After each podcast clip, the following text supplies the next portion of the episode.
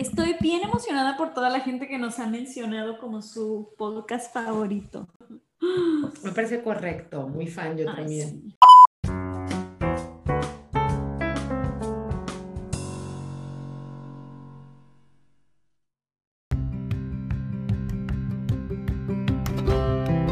La crisis de los 30 en un comunicólogo se presenta casi siempre en la forma de un podcast. Y como somos treintonas, comunicólogas, y tener un podcast también es el nuevo, tengo un negocio de playeras de los noventas, La distancia no limitará nuestro destino.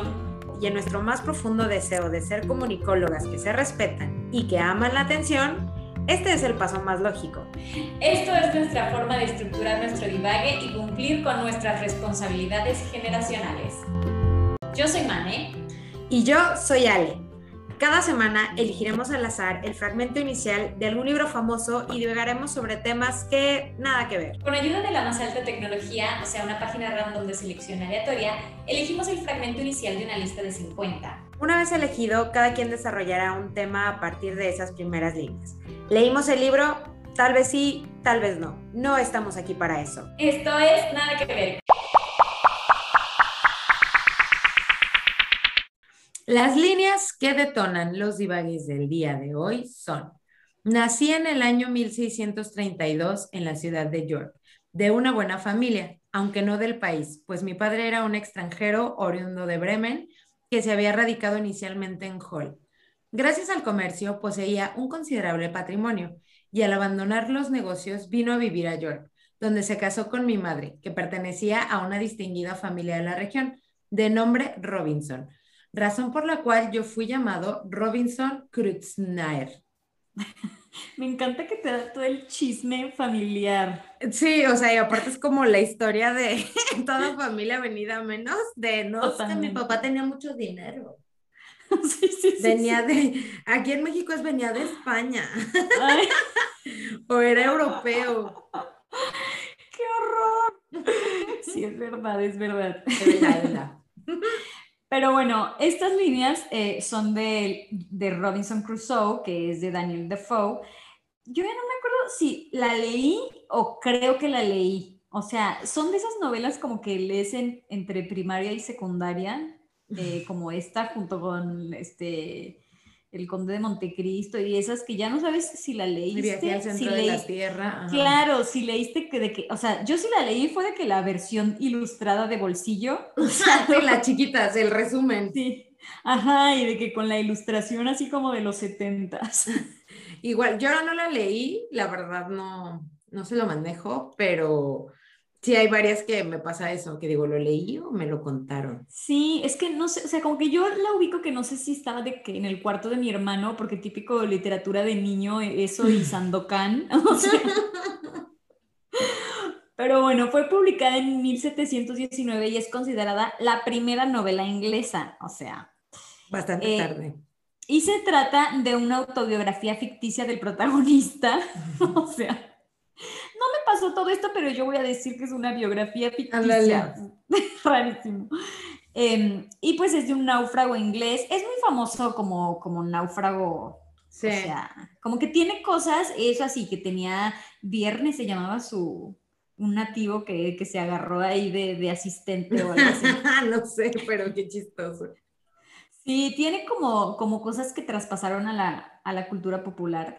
Este, y bueno, es un náufrago inglés que pasa 28 años en una isla remota y desierta en la desembocadura de Orinoco, cerca de las costas de Trinidad y Venezuela. Claro, porque como es una autobiografía ficticia, él tiene mucho cuidado que se sepa exactamente dónde fue. ¿Dónde estuvo en, en esa isla? Pero, ajá, claro, es como el de la historia de origen o de donde sale, ¿la- ¿cómo La- se llama? La película de náufrago de, de Tom Hanks. de Tom Hanks con... Claro, pero ahora en vez de viernes era la pelota que se llama Wilson. Wilson, ándale. Ajá, sí. Pues sí. Es algo así. Pues bueno, antes de, digo, creo que no nos va a dar mucho más para divagar este, esto, entonces mejor divaguemos en qué fue lo que estas 50.400 líneas, creo que son las más largas Sí, que nos sí. han tocado, este, te evocaron, Mané. Bueno, a mí me llamó mucho la atención, obviamente, cómo hace énfasis en que venía de buena familia y que venía de buena familia y que su papá tenía un patrimonio y que la mamá muy distinguida. Y yo pensé en los eventos por excelencia que reúnen a todas estas familias distinguidas, que son los eventos de caridad y la Fórmula 1, si es el caso de México. Y como ya estuvo bueno de la Fórmula 1 y del chico, Mm. pues voy a hablar de un evento de caridad en 1897 en París que se volvió infame porque ahí murieron muchísimas mujeres de la clase alta de- de- del momento. ¿A poco? Sí. Y este eh, se llamó el Bazar de la Caridad, pues se quemó. O sea, Santo Cristo. Sí, muy fuerte. Fue una tragedia muy horrible. Hay una serie francesa en Netflix que se llama Bazar de la Caridad y que cuenta esta historia. Obviamente, sumándole pues su correspondiente condimento telenovelero. O sea, La Se verdad es- sí, yo sí la vi, debo confesar. Está bastante cursi la serie, la verdad. Pero bueno, si les gusta oír hablar francés y los vestidos de época, pues les puede gustar para un domingo. Ahora mira, Excelente oportunidad para Sí. hacerlo. Sí, sí, ahora en, en el, en el puente navideño se la pueden echar. Ándale, sí, ahora que todos van a tener muchas vacaciones menos yo, eh, los invito.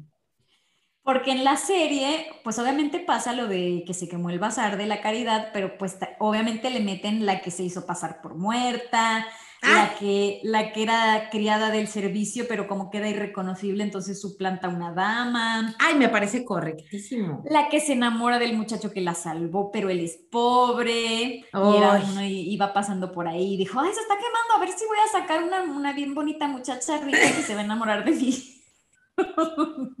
Pues mira, prometía eso, porque ahí ya, a ver, no, debe de haber, hay un síndrome, ¿no? Yo creo que de eso que te da si alguien te salva. Debe de haber. Ah, creo que sí, creo que sí. Sí, sí, sí. Pero pues sí. Eh, y bueno, o sea, a ver, lo interesante pues es que está basada en un hecho real, que es de, de lo que vamos a hablar aquí. Y bueno, el Bazar de la Caridad era algo así como una feria en el que las señoras eh, que, que estaban ahí bordeando la nobleza, Las Popov.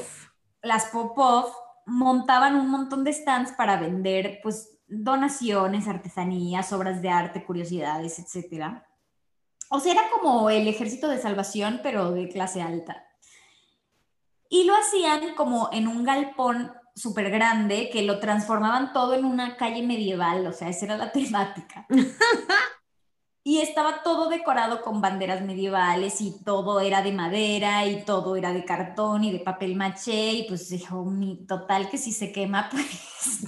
o Se prende, pero a gusto. Claro. Y pues eso fue lo que pasó. Y eh, las mismas ahí, damas de sociedad, atendían los puestos con algunos ayudantes, pero o sea, era como que, como que cada una ah, que, que decía, ay, no tengo que hacer porque soy una dama de sociedad del siglo XVIII, tengo mucho dinero y voy a eh, agarrar una, una noble causa que a mí se me acerca al corazón. Y entonces ponían el stand y estaban ellas ahí atendiendo y pues vendían, pues básicamente lo que conseguían. Entonces, pues iba ahí toda, toda la, crema y nata. Claro. Y eh, el bazar supuestamente duraba cuatro días y pues en el segundo día se quemó. Igual lo hacían como cada año y ya llevaban varios años haciéndolo con gran éxito hasta que, bueno, pasó esto y nunca más. Hasta que se quemó. Ajá. Y pues dice uno, ¿por qué se quemó? Pues resulta que en la parte de atrás habían instalado como gran atracción del evento un cinematógrafo, que era como lo más novedoso del mundo, pero los cines eran muy peligrosos. O sea, de hecho, muchísimos cines en algún momento se quemaron. No sé si Bueno, siguen siendo de- porque también le disparan a la gente, pero Oye, aquí la semana pasada se, se- se cayó el techo del cine al que yo iba. ves, y es bien peligroso, sigue siendo lo Mari. Es un sí, deporte sí, de sí. alto riesgo. Y bueno, ahora con el Kobachi también. No, y en Colima con los temblores ni te cuento. Acá en la Ciudad de México también. Sí, o sea, la gente entra y nada más estás viendo por dónde vas a salir. Pero bueno, Buscando la salida. Claro, eh, y bueno, entonces el, el, cine es deporte de alto riesgo desde sus inicios. Y entonces eh, ahí por 50 centavos podías pasar a una salita y ver éxitos de los hermanos Lumière, porque pues era como todo lo único que se podía ver. Un avioncito. Ah, claro. No, sí, ¿verdad? Es el video del avioncito. Hay varios. aquí los, que, los que estaban em, proyectando eran la salida de la fábrica de Lyon eh, la, muy aclamada llegada del tren, que es la que la gente se asustaba y se levantaba de su asiento. Ah, sí. Y la gran comedia del regado regado, que, es una literal de un tipo que está con una manguera y como que la manguera se le sale de control y entonces empieza a mojar todo. Pues que era la vida antes. Y no había muchas más opciones, o sea, imagínate ahora que estás con el catálogo de Netflix que no sabes ni qué agarrar, pues mira, aquí tenían esas y o esas. sí. Entonces, en ese momento el cinematógrafo funcionaba a base de oxígeno y éter en lugar de electricidad, entonces eh, pues el vapor del éter es como muy flamable, entonces el empresario que estaba a cargo de las, de las presentaciones cinematográficas se llamaba Normandini porque no podía tener otro nombre. Y él estaba muy inconforme con el lugar que le había tocado en el bazar. Y dijo, no tengo suficiente espacio para alojar mis dispositivos, los tubos de oxígeno y las latas de éter de la lámpara Molteni y, em, y tenemos que separar el mecánico del público. Los reflejos de la lámpara pueden molestar a los espectadores. O sea, él escribió todo eso diciendo como, está todo mal, el lugar en donde me pusieron, nada que ver. El administrador del bazar, el administrador del bazar, directamente le dijo, mira, vamos a hacer una pared de lona alrededor de su dispositivo para que la lámpara del, del, con el que proyectaban no le molestara a la gente. Y entonces la cortina iba a esconder la lámpara. Entonces el tipo, pues no quedó muy conforme, pero dijo, bueno, está bien, pues. Me acoplo. montaron toda la cosa y como a las 4 de la tarde del 4 de mayo, en el bazar había entre 800 y 1200 personas. entre ellas, la duquesa Sofía Carlota, que era hermana de la emperatriz Sisi. ¿Ubicas la emperatriz Sisi? Que era eh, muy famosa. Se volvió muy famosa porque era súper bonita y eh, era, creo que era austrohúngara o no sé qué. Y pues están ahí, están todas, estaban medio, medio mm, emparentada con Maximiliano y todo, es de la misma rama de, de realeza. Entonces, Son de los mismos. De los mismos. Entonces esta, la hermana de Sisi, que la pobrecita le había ido como en feria porque se iba a casar con uno y tres días antes le dijo que, dijo mi mamá que siempre no y nunca le dio explicaciones y entonces se terminó casando con un príncipe, pues medio príncipe francés, porque bueno, ya había pasado la revolución, obviamente ya no había eh, realeza en Francia, pero quedaban un montón de nobles ahí medio, este... Haciéndole pues al, va a regresar la, la, monarquía. Pues sí, como que, como que tenían, seguían teniendo sus, este... Sus títulos, sus, ¿no? Sus títulos, y sí. y sus dineros. Bueno, muchos no tenían dinero, pero solo el título, ¿no? Pues sí, de estos estaban bastante bien. Pero entonces... acomodados. Eh, esta, em, esta Sofía Carlota se casó con, con este, obviamente por conveniencia, le fue bastante regular, después se enamoró de un doctor, se iba a fugar con él y el marido la agarró y le dijo, mira, no, institución psiquiátrica, la metió a la institución psiquiátrica. No, mira, no, Ana Karenina. Cuando salió de la institución psiquiátrica, dijo, bueno, pues ahora me voy a dedicar a las obras de caridad. Y ahí vio su suerte la pobre mujer.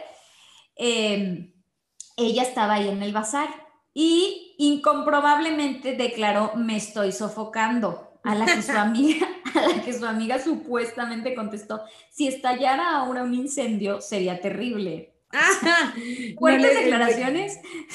Nunca sabremos si es verdad o no, pero pues eso dice la leyenda. Libérate el corset. Dicho y hecho, 16 minutos después se produjo el accidente fatal. ¿Y qué pasó? La lámpara de proyección del cinematógrafo se había quedado sin éter y entonces la tenían que rellenar. Entonces, Belak era un tipo que era el encargado de la proyección, le pidió a su asistente, un pobrecito Gregory Bergachov, que le diera luz. Entonces el tipo, en vez de abrir la cortina de la lona para que el otro pudiera ver, prendió un cerillo. Claramente, porque, ¿por qué no? ¿Por qué? Porque, porque no se había inventado la linterna del celular. ¿Ves? Entonces, entonces digo, mira, aquí lo que yo tengo a mano es un cerillo. Y pues Y que se prende. como había mucho vapor de éter y estaba muy, muy aislado el, o sea, por, por la cortina estaba como muy aislada el aparato, pues los vapores de éter se empezaron a quemar, se empezó a, a quemar toda la cortina de la lona, se subió hasta el techo y el techo era todo de cartón. No, bueno, y todo ahí el papel maché. Ajá, entonces todas las decoraciones, todos los puestos, todo se empezó a quemar inmediatamente. Y en un cuarto de hora ya se había quemado todo el bazar. Y con toda la gente adentro. Pues sí, como todos los incendios, no todos, pero muchos, la salida obviamente fue un problema porque ni siquiera estaba bien señalizada y había dos puertas que no eran ni tan grandes ni tan anchas. se Y- quedaron ahí atorados. Y, y como, como pasa muchas veces, los cadáveres de las personas que están tan desesperadas por salir se empiezan a caer y se empiezan a amontonar y, y entonces los que están ya no pueden salir y los que están en el piso están aplastados. Mira, o sea, Como en el vuelve- News Divine, igualito.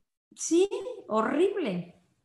Entonces, este, se murieron 126 personas, de las cuales 121 eran mujeres.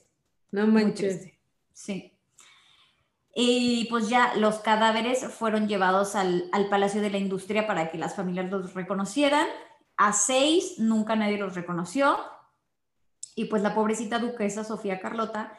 Se murió ahí. eh, Sí, probablemente sea la víctima. No, pues seguro ella era la, fue la víctima de mayor rango. Y, y también dicen, esto es incomprobable, pero supuestamente ella como que dijo que no iba a salir hasta que todas las personas que trabajaban con ella, porque ella ves que era medio organizadora ahí del Mm. evento, hubieran salido. Entonces, pues no pudo salir porque trataba de ayudar a que salieran antes todos los que, los que estaban trabajando con ella y pues se murió. Y eh, la pobrecita la tuvo que reconocer su dentista por las placas de oro que le había puesto en los dientes porque estaba irreconocible. Oye, pero igual hizo una nueva vida. Pues, pues se fue sí, con la el vida doctor. eterna. ¡No! Se fue con el doctor. En la serie pasa eso. ¿Ves? Yo digo que se No, fue con el doctor. En la serie ya no me acuerdo si, si creo que no es exactamente la duquesa, pero hay una que sí hace eso, que dice, ay, de aquí soy, ya nueva, nueva vida. Pero es una rica que se hace una vida de pobre o una pobre que se hace una vida de rica. No, es una rica que se va con el amante. ¿Ves? Yo creo que sí fue ella. Pues sí.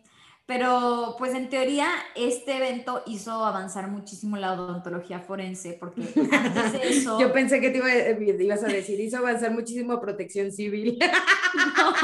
No, no, porque antes de eso, em, como que no había ningún protocolo para reconocer eh, cadáveres. O sea, lo único Mm. que había era de que, de que vaya la familia a reconocer el cuerpo, pero, pero no había como todo un protocolo de ante una catástrofe de este tamaño, qué podemos hacer para reconocer a las víctimas que quedan irreconocibles. Y el dentista de esta dijo, ay, yo a esta le había puesto un montón de placas de oro porque como rica. Entonces, este... Le había puesto un diente de diamante. Pues aquí dice que le había puesto placas de oro y pues de- reconocía muy bien cómo era, cómo tenía ella su dentadura. Claramente. Porque bueno, pues a otros los reconocieron obviamente por la joyería y por otros pedazos de ropa que, Mm. que pues se podían identificar. Pero con la duquesa murieron la esposa del embajador de España, obviamente baronesas y condesas y esposas de generales y de comerciantes, la hija y la esposa del cónsul danés también. Y hay algún par de víctimas indirectas que murieron, hombres que murieron de ataque al corazón cuando se enteraron eh, lo que le había pasado a, sus, su esposa. familiares. Ajá. Qué fuerte. Y el pobrecito asistente, que fue el que prendió el cerillo, eh, fue condenado a ocho meses de prisión, pero como fue muy valiente él durante el incendio, mejor ahí le perdonaron la condena.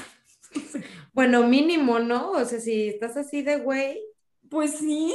O sea, lo mínimo que esperaría es que ayudaras a sacar a la gente, todavía que tuviste el- la brillantísima idea De prender el cigarro después de que una dijo que se ahogaba.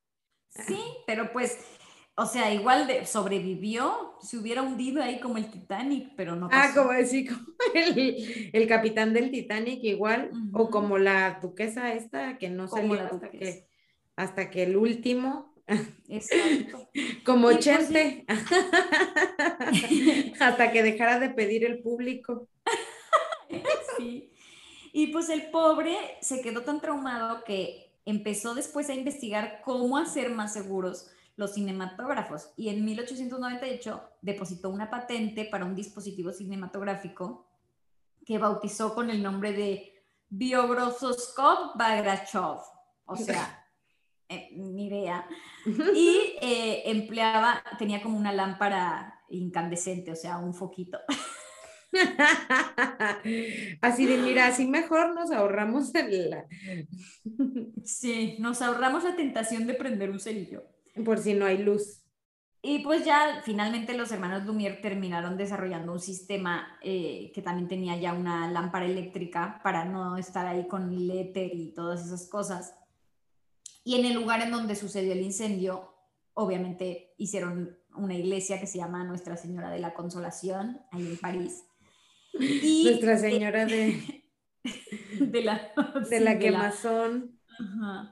Em, y bueno, sí es como que es, es famoso porque se murieron muchas mujeres ricas, pero también por esto que te digo de la odontología forense, que eh, supuestamente hay tres formas de, como que se aceptan de un protocolo para reconocer cuerpos, que es con las huellas dactilares, con el ADN. con la- con los dientes en caso de que sus huellas dactilares no estén Pues no estén bastante chamuscadas. Ajá. Sí. Y, eh, y bueno, finalmente el ADN, pero la verdad es que el ADN es bastante reciente y, y como que se sigue todavía usando un montón la de lo, lo de los dientes. De hecho, hay, hay como convenciones de dentistas en donde dicen guarden bien todas las pruebas, todas las radiografías y todo lo que le sacan a la gente que viene por una muela picada, porque uno nunca sabe Cuando lo va a tener que reconocer. Te juro que sí. Leí de que todo un, eh, un escrito de un juramento de dentistas que habían ido como a una convención y recordaban todo este hecho y decían, ¿cómo es nuestra labor de dentistas tener un registro ordenado y tipo muy, muy limpio de cómo son los dientes de nuestros pacientes? No vaya a ser que se ofrezca. no vaya a ser que se nos chamusquen. Bueno, también Sí, en sí. accidentes de coche y así, ¿no?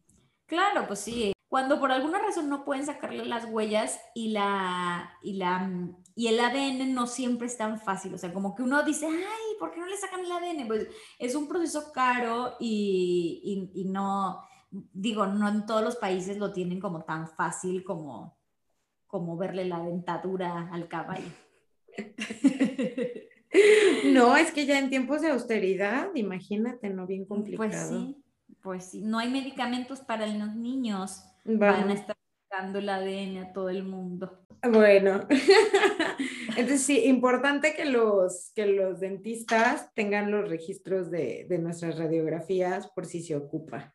No, e ir al dentista también. Ah, bueno, también es su- importante. Hay que hacer su parte. Bueno, eh, ¿y a ti a dónde te llevó toda la pompa y circunstancia de las familias de Robinson Crusoe? Pues mira, me gustaría, la verdad, guiarlos con detalle y de la mano de- en mi proceso mental, Pero ni yo lo entendí. pero ajá, la verdad es que fue bastante nulo. O sea, leí todo eso y lo primero que se me vino a la mente fue lo siguiente, dos puntos, que es, son los parientes pobres del amor. Mismos que él no tenía, el puro pariente rico. Exacto, pero no sé, como que me hizo pensar, eh, este, y bueno, para quien no reconozca eh, esta canción y esta imitación que fue bastante regular, eh, les comparto que esta canción la canta mi adorada luz de mi vida, estrella de, De la mañana. de la mañana, Lucerito. Y la canción es el tema de la telenovela que tiene el mismo nombre, que se llama Los parientes pobres. Ujú. Entonces hoy, que estamos ya, Mane, a dos episodios de que se nos acabe lo que viene siendo 50 comienzos Ay, de libros, Sí, sí, sí, sí. Vamos a ver qué hacemos, no los vamos a abandonar. No se preocupen, algo se nos va a ocurrir. Y también, o sea, claramente estamos ya a nada de cantarle las mañanitas a la Virgencita de Guadalupe, que además de, de, recordar ese hermoso momento en el Quitati Cantoral, al parecer cantó borracha, pues recordemos que puede faltar la Virgen de Guadalupe, pero Lucero jamás va a faltar a esas mañanitas. Jamás. Jamás. Entonces, pues te voy a platicar de esta telenovela, Mané. No sé, ¿tú la ubicas? ¿La has visto? ¿Sabes de qué se trata? Ubico la canción y es como de los ochentas. Es noventera, de hecho, es, fue transmitida en 1993. Eh, fue producida por Carla Estrada y es justo esa telenovela estuvo en el pináculo de mi fanatismo profundo, que jamás he perdido, pero lo he enmascarado en un pues adulto funcional, pero era como el top de top de top de mi eh, amor de, por Lucerito. Ya. De hecho, no estás tú para saberlo ni yo para contarlo, pero en esas fechas no solo la amaba profundamente, sino que la imitaba y que además mi sueño en la vida no era casarme, o sea, yo no soñaba con casarme eh, y en mi boda y que no sé qué. Lo que yo soñaba y mi sueño a esa edad era que Lucerito se casara con Luis Miguel. Ese era mi sueño en el 93. Pero pues bueno, antes de, de seguir aquí diciéndote eh, por qué soy el, el, retazo de adulto funcional que soy, de, este, aquí como develando mis obsesiones infantiles, eh, pues te voy a, te voy a platicar de esta telenovela, pero voy a hacer un ejercicio bastante, eh, pues diferente a como te he platicado las, las novelas. Eh, primero te voy a decir quiénes son los protagonistas, que ya en sí mismos, pues son una oda a los noventas y las telenovelas, que la protagonista es Lucero, el protagonista masculino era Ernesto La Guardia cuyo nombre era Jesús Chucho Sánchez, o sea... ¿Su nombre en la telenovela? Era Jesús Sánchez. Eh, y le decían Chucho, o sea, más telenovela 90, o sea, yo no sé qué exista. La mala... Él salía, de, él salía de pobre. exacto, él salía de pobre y estaba de antagonista Chantal Andere y de antagonista masculino Alexis Ayala. O sea, los noventas en cuatro personas y bueno, las telenovelas la de los flor imperial de los noventas. Exactamente. Y, o sea, no con, o sea, no felices con ese, eh, pues te quiero decir que también estuvo, bueno, Nuria Bajes, que seguro no la ubicas, pero si la ves en foto vas a saber y vas a decir, sí, telenovelas. Joaquín Cordero, mira, estaba metida ahí hasta Pati Navidad, o sea, previo a...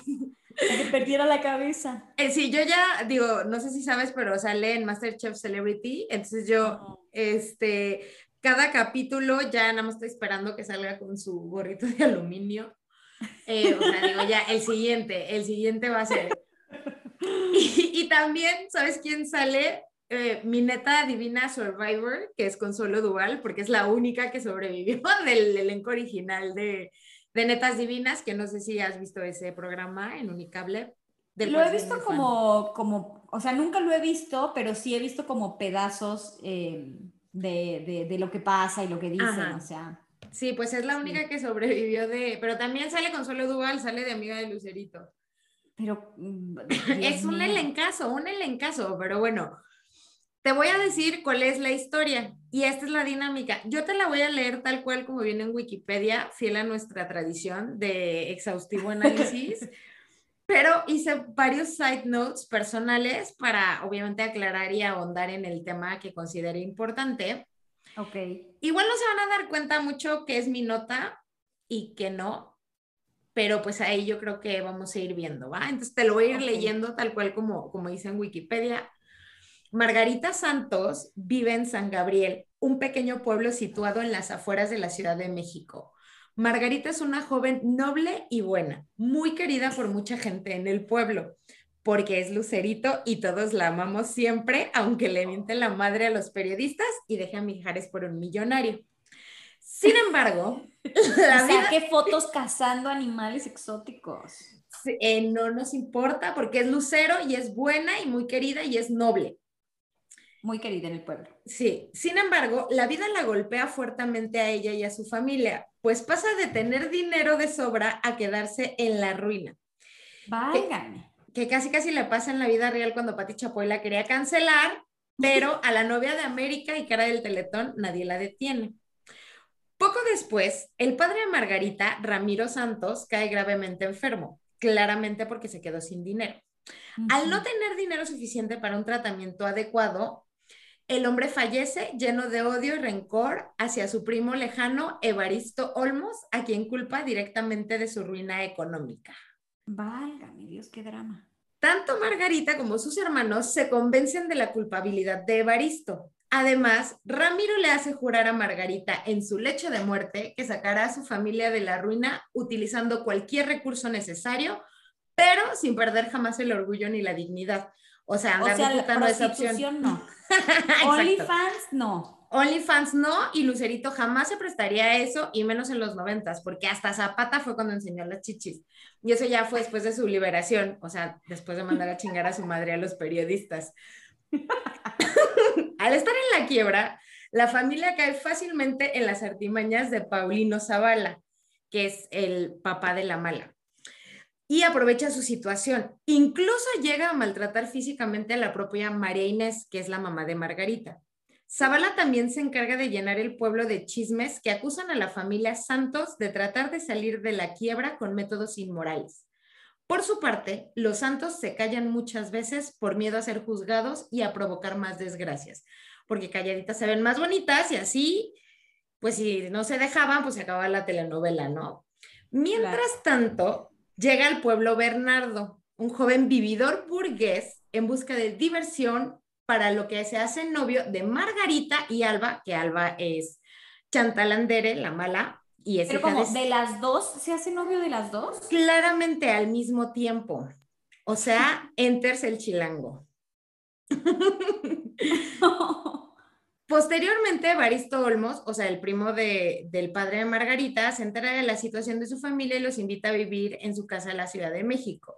Margarita. y ellos, ellos son los parientes pobres. Ellos, o sea, los protagonistas son los parientes pobres. Entonces, Margarita desprecia a su pariente, pues su papá le hizo, le hizo creer que durante muchos años él fue el culpable de la quiebra de su negocio. O sea, él era el tío que se quedó con los terrenos.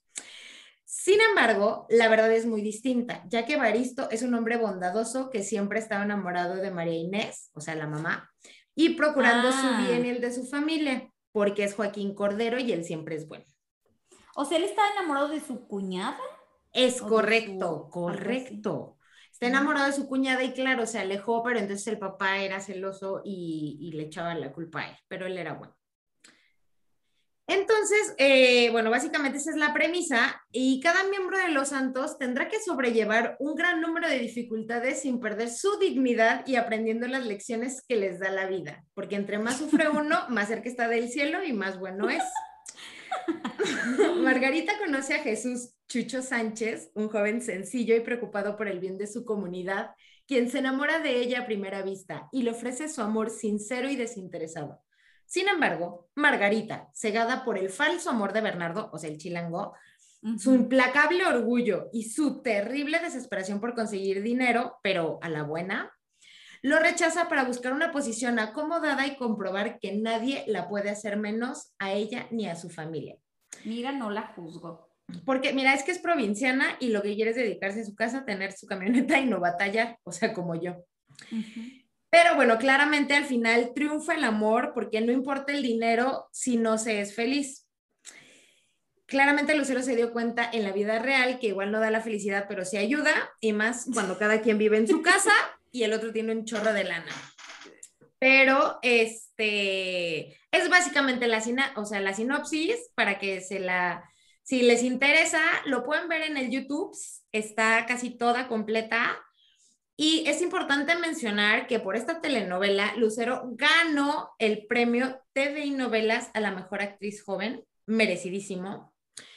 Y si lo dudan, o sea, los invito a ver unos fragmentos que les vamos a compartir en nuestras redes sociales, o sea, dos joyas del YouTube que son parte de unos episodios para que, eh, pues, se avienten dos, eh, dos pequeños fragmentos de la, de la telenovela, pero que tienen gran contenido. Uno es el enfrentamiento y cachetada de la protagonista con la mala y obviamente la humillación de la mala hacia la protagonista, seguido del momento de crisis y promesa a no perder su dignidad, que pues siempre hace la protagonista después de que la humillan. Eh, inserte aquí cualquier momento, yo soy la dueña.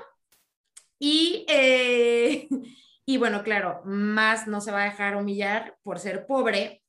Y el otro fragmento es un intercambio de las cosas que siempre hablamos que no pasaría en el filtro actualmente. Es un intercambio súper machista entre Lucerito y Alexis, o sea, entre el chilango, que eh, están haciendo como planes para el futuro y pues él claramente le dice que no la va a dejar trabajar, que, again, mi sueño en la vida, y eh, que ella se va a hacer su vestido de novia porque el otro la está engañando para, o sea, echársela, que es que se van a casar y ella también en ese momento, en ese intercambio, le cree el pretexto más tonto de, para cubrir una infidelidad a este manipulador cucaracho que es el Bernardo. Y si no me creen que son dos joyas de esta, de esta telenovela, te voy a leer los algunos comentarios que me parecieron dignos de mencionar, que vienen debajo de estos, que están maravillosos. Ay, yo siempre leo los comentarios. Me encanta, no sé qué es mejor, si el comentario o el fragmento.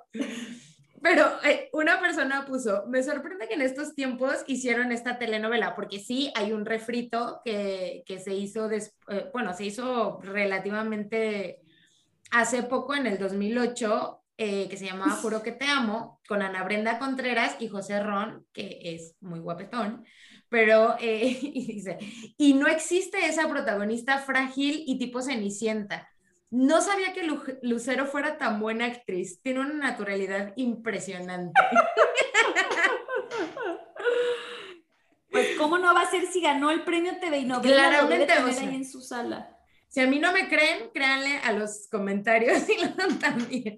Ay, mi lucerito siempre soportando tanto maleducada. Verla sonreír me hace el día. Coincido contigo, Gustavo Torres, que no sé quién seas.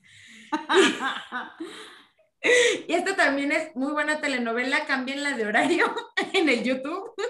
Ok. Se merece el horario de la noche si Lucero es la reina del, y cito, rey, la reina del rating. Me pero es rating, o sea, deletreo R-E-I-N-T-I-N. Rating. Dios mío, esa gente que hace viendo eso en YouTube.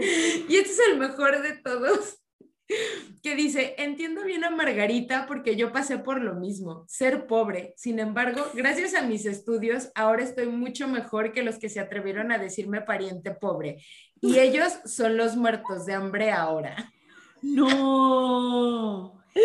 No, puedo creer a esa persona trabajando toda su vida para poder poner ese comentario. Abajo de un fragmento de una telenovela de 1993. O sea. Me encanta. Yo, o sea, después de hacer esta exhaustiva investigación a través de Wikipedia y YouTube, o sea, aventarme cosas que me encantan, o sea, ver clips de telenovelas, o sea, de verdad terminé así de, por favor, que nunca se acabe el Internet jamás en la vida. Es lo máximo. Olvídate, olvídate, nos morimos todos. No, no, no. Pero eh, véanlos, les vamos a poner los links para que también nos ayuden a comentar qué es lo que les, les evoca, les hace sentir estas joyas que, a ver, no solo, o sea, Lucerito fue la ganadora, pero en los premios hace, que sabrá Dios cuáles son, en 1994, el mejor programa escénico se lo ganó Carla Estrada, la mejor figura femenina, Lucero, o sea, figura de artista, y mejor actriz, Nuria Bajes, o sea, la mamá, y mejor a revelación femenina, Chantal Andere. Y estuvieron todos nominados también para los TV novelas del 94. O sea, lo teníamos todo. Lo teníamos todo.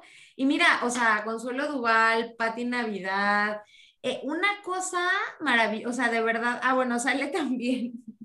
Eh, pero, o sea, bueno, sale de chiquita, porque ahí no estaba tan ya grande, pero Claudia Ramírez, que también es, es una actriz bastante que hizo nada personal después. Eh, y también el Chema, este, ¿cómo se llama? El Chema, José María Torre, o sea, el Chema Torre, que es eh, exnovio de Paulina, diseñador y actor.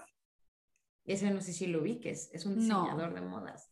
Bueno, bastante guapetón también él, pero una cosa, es una joya, por favor, véanla. Eh, y si no me creen a mí, creo que di suficiente evidencia con los comentarios de lo maravillosa que es. Qué gracioso.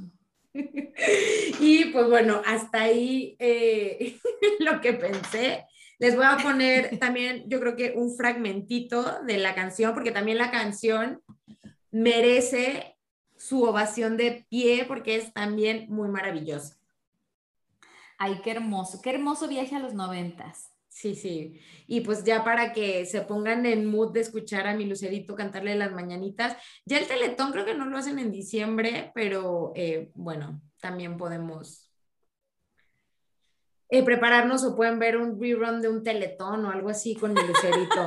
ya no está, ya ni sé, fíjate, y yo me digo fan de Lucero, qué vergüenza, pero este, y bueno, y ahora que está también ya retomando su carrera y, cantando con Mijares, que me parece espectacular.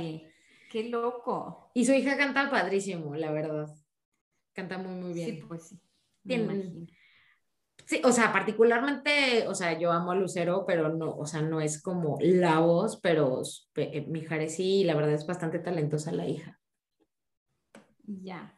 Pero bueno, hasta aquí mi reporte, Joaquín.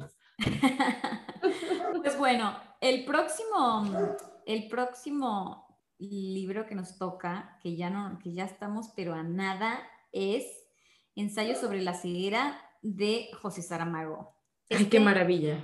Todo el mundo lo ha leído, nosotras también, es muy maravilloso. Hay una película ya con Gael García, ya ni me acuerdo si me gustó o no, y eso que sí la vi.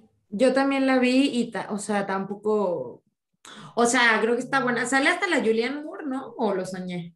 Creo que sí, sí. Pero sí, sí está buena. O sea, bueno, es que también eh, somos muy exigentes con todo lo que hace Gaelito Precioso, la verdad. Supongo que somos muy exigentes con todo lo que hagan con este libro, no lo sé. Pero bueno, empieza así. Se iluminó el disco amarillo. De los colores que se acercaban, dos aceleraron antes de que se encendiera la señal roja. El indicador de paso de peatones apareció la silueta del hombre verde. Ah, en el indicador, perdón, en el indicador de paso de peatones apareció la silueta del hombre verde. La gente empezó a cruzar la calle pisando las franjas blancas pintadas en la capa negra del asfalto. Nada hay que se parezca menos a la cebra, pero así llaman este paso. Ay, a mí me encanta que se llame paso cebra, mago. Ay, está padrísimo. Y me da mucha risa cuando le digo paso peatonal a mis amigos españoles y se me acaban viendo con cara de qué estás hablando. Y te dicen, no, es que es paso cebra. Es el paso de la cebra. Ay, a mí me encanta. Sí, a mí me parece muy, muy bonito eso. Sí, sí, me acuerdo mi pensamiento de niña cuando tipo supe que se llamaba así, yo de que, wow, qué creativos ponen un animal aquí. Ay, Saramago ninguneándolo. Ay, Saramago, si no fuera tan maravilloso, bueno, si no, si no hubiese sido tan maravilloso, Si no hubiera después de esto todo un libro que está muy bueno, ya por esto te cancelaba, Saramago. Ay, porque sí, o sea, mira, la verdad es que muy poca gente en la vida, y me atrevo a decir que solo él puede escribir sin puntos. sí, es cierto. O sea, yo no me imagino, o sea, deberían de enseñarle a los niños a leer, en, o sea, como en voz alta, con Saramago para que agarren Sí, para que no les pase lo que me acaba de pasar aquí con todo y pena. ¿De dónde está el punto? ¿Dónde respiro? Sí, sí, sí. Bueno, pues a ver qué nos pasa con esto. Por lo está largo. Esto fue Nada que ver. Adiós. Chao, chao. A ver, ¿con Ya. qué salimos? Ya no podemos defraudar a nuestros fans.